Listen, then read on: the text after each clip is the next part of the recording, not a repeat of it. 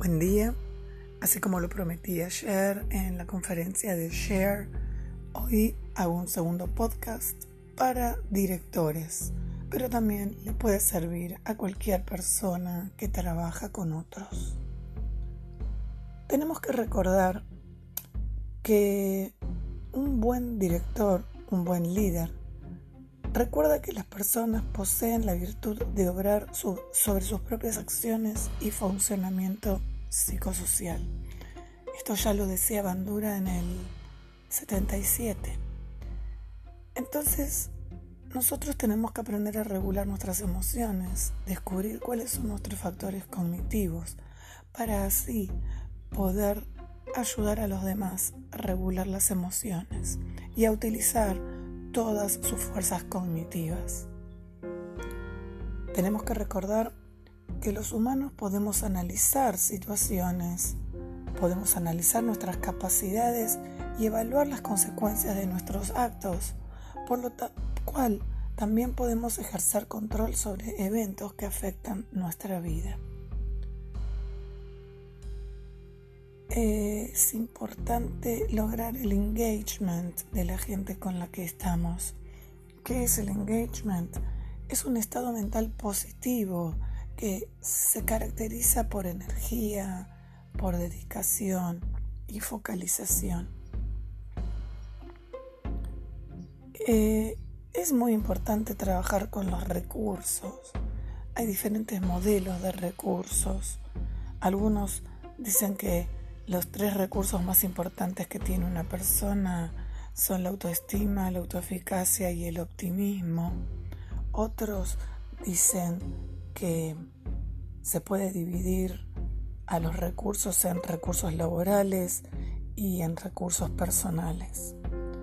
Pero hoy voy a hablar del recurso o los recursos que Ward propuso en 1990 y al que llaman modelo vitamínico. Ward habla de nueve recursos y estos son claridad en las metas.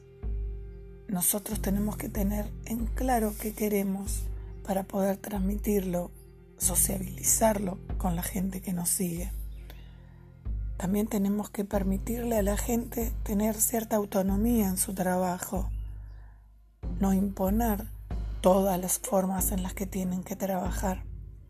Tenemos que permitir el contacto social más allá de la tarea en estos momentos es muy difícil tener contacto social en algunos lugares, pero si bien estamos cansados de todo lo digital, en este aspecto puede ser provechoso. Las personas también tienen que tener variedad de tareas, porque la rutina agobia. Entonces, si se hace una buena un buen trabajo en equipo, podemos llegar a ponernos de acuerdo qué hace cada uno. Otra cosa que la gente necesita, de acuerdo a Word, es información, es feedback sobre su trabajo. Es un feedback afectivo, efectivo, es hablarle de lo que hace bien y buscar cómo puede corregir los errores. Sin duda, un salario justo es necesario. Y también tenemos que recordar que las personas necesitan tiempo suficiente para realizar las cosas que deban realizar. Yo veo que en este momento se corre contra el reloj, muchos directivos piden cosas urgentes, a su vez a ellos les piden cosas urgentes, pero quizás sea momento de tomar ciertas cosas con calma. La gente necesita reconocimiento, desde algo muy pequeño a algo muy grande. Y por último, necesitan el apoyo del líder, necesitan el apoyo de su equipo.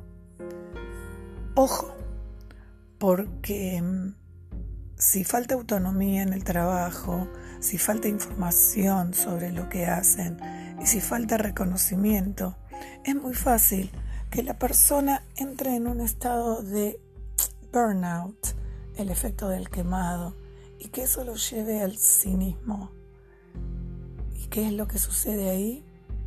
Dejan de creer que su trabajo tiene sentido.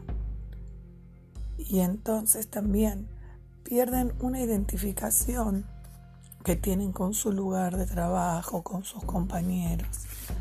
Entonces, a trabajar, a trabajar muchísimo la autoestima, a trabajar muchísimo todo lo que podamos hacer para contagiar orgullo de pertenecer al lugar donde pertenecen las personas que están con nosotros y por favor a cuidarnos nosotros mismos. Tenemos que dar ejemplo de dedicación y recordar algo. La jerarquía a un líder, a un directivo, le va a dar poder, pero el verdadero liderazgo tiene que ver con la autoridad moral, en no quejarse, en ser proactivos. El secreto es mantener la actitud mental positiva, tener un radar social y como dijo John Maxwell en su libro, convertirnos en personas de influencia. Gracias. Hasta mañana.